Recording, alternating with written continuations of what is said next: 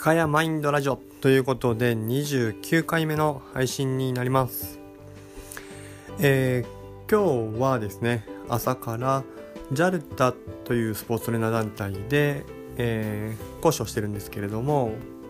オンラインのワークアウトということで、リコンディショニングの内容、特にウォーミングアップに関する内容を朝の8時からですね、お届けしました。朝早かったんですけども僕も朝8時からセミナーするのっていうのはですねあのまあ初めてだったんですけども参加された方と一緒にですね、えー、ウォーミングアップをしてきました。でウォーミングアップクールダウンのオンラインのセミナーが3クール目だったので内容をですね、えー、大きく変えまして実際のチームの指導をする時にやる、まあ、アップセルフケアの方法をやってはいたんですけれども今日は非常に大事な試合の前という前提で心を、えー、試合に向けてですねどういうふうにこう気持ちを盛り上げていったりとか、えー、落ち着かせていくのかというところにもフォーカスしながらやっていきました。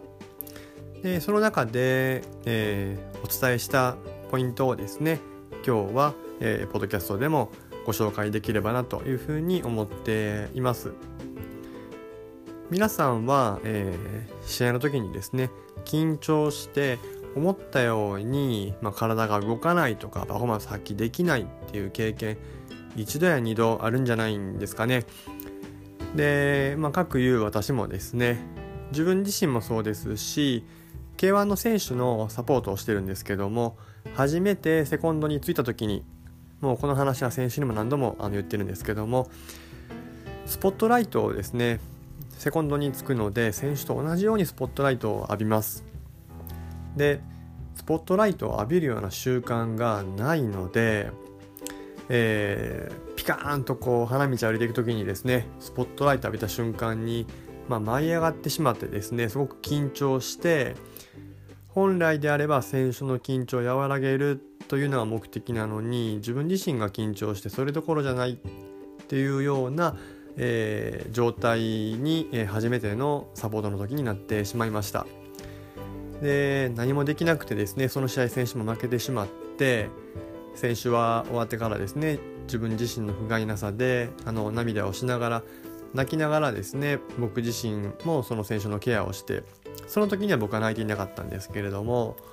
本当にこう何のためにサポートをしているのかなと何のために行ったのかな呼んでもらったのにということで悔しくてですねその試合は名古屋だったんですけれどももうあの帰りにですね岡山経由で高松帰ってくるまで電車の中でずっと泣いてたんですね。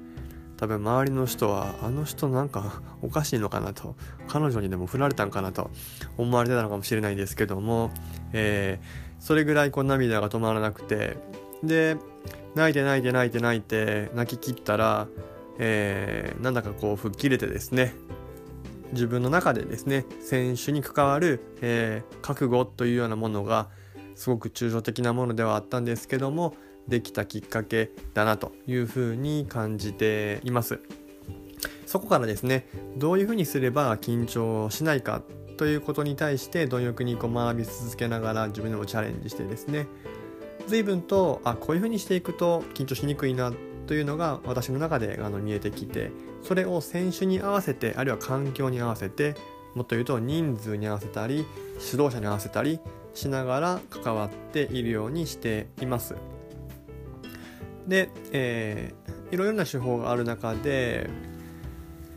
自分自身の状態と会場との一体感ですね。よく浮き足立つという表現がありますけども浮き足立ってるんですよね。地に足がついてない。っ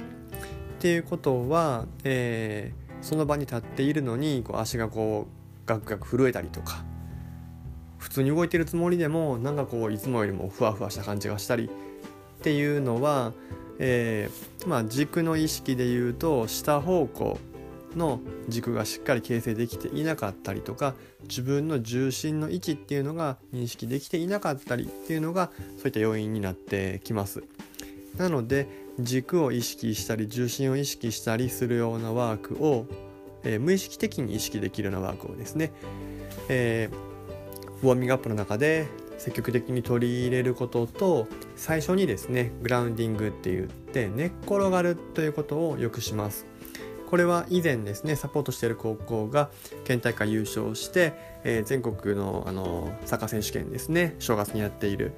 に出場する時にも初めての舞台の選手が多いですから試合前にですねグラウンドピッチに入ったら、えー、エンジン組むんですけどもエンジン組んだ時にですね寝転がってしっかり息整えてえー、自分が一番いいパフォーマンスが発揮できている情景が具体的にイメージできてから起き上がってくる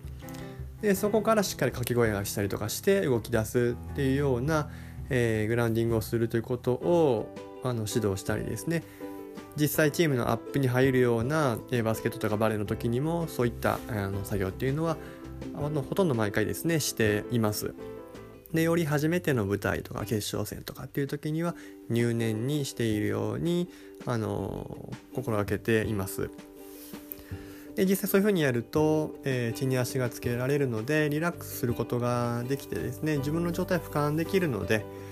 思ったようにパフォーマンスが発揮できるということがあのあります。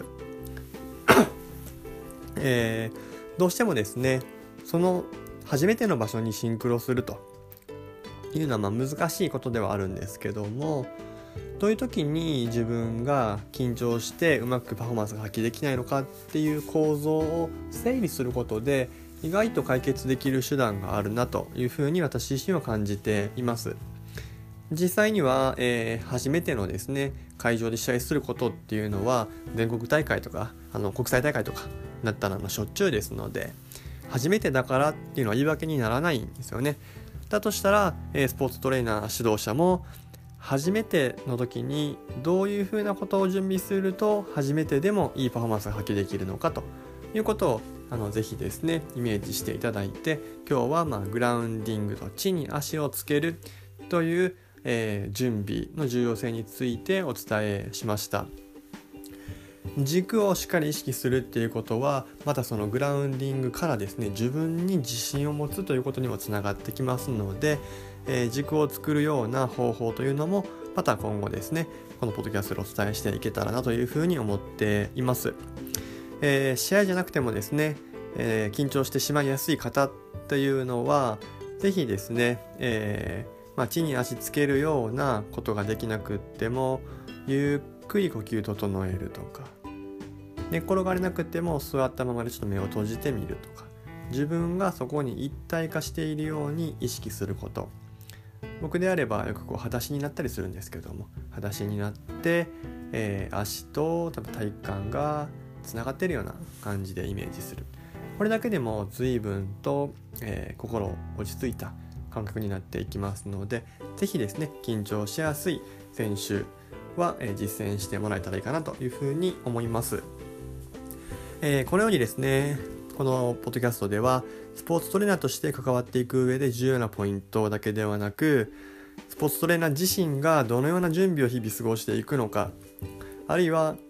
私自身の失敗例を通してこういうふうなことを、えしない方がいいということもですね、えお伝えしていければなというふうに思っておりますので是非、えー、お気軽に聞いていただければというふうに思っております。では今日も最後までお聴きいただきありがとうございます。ではまた。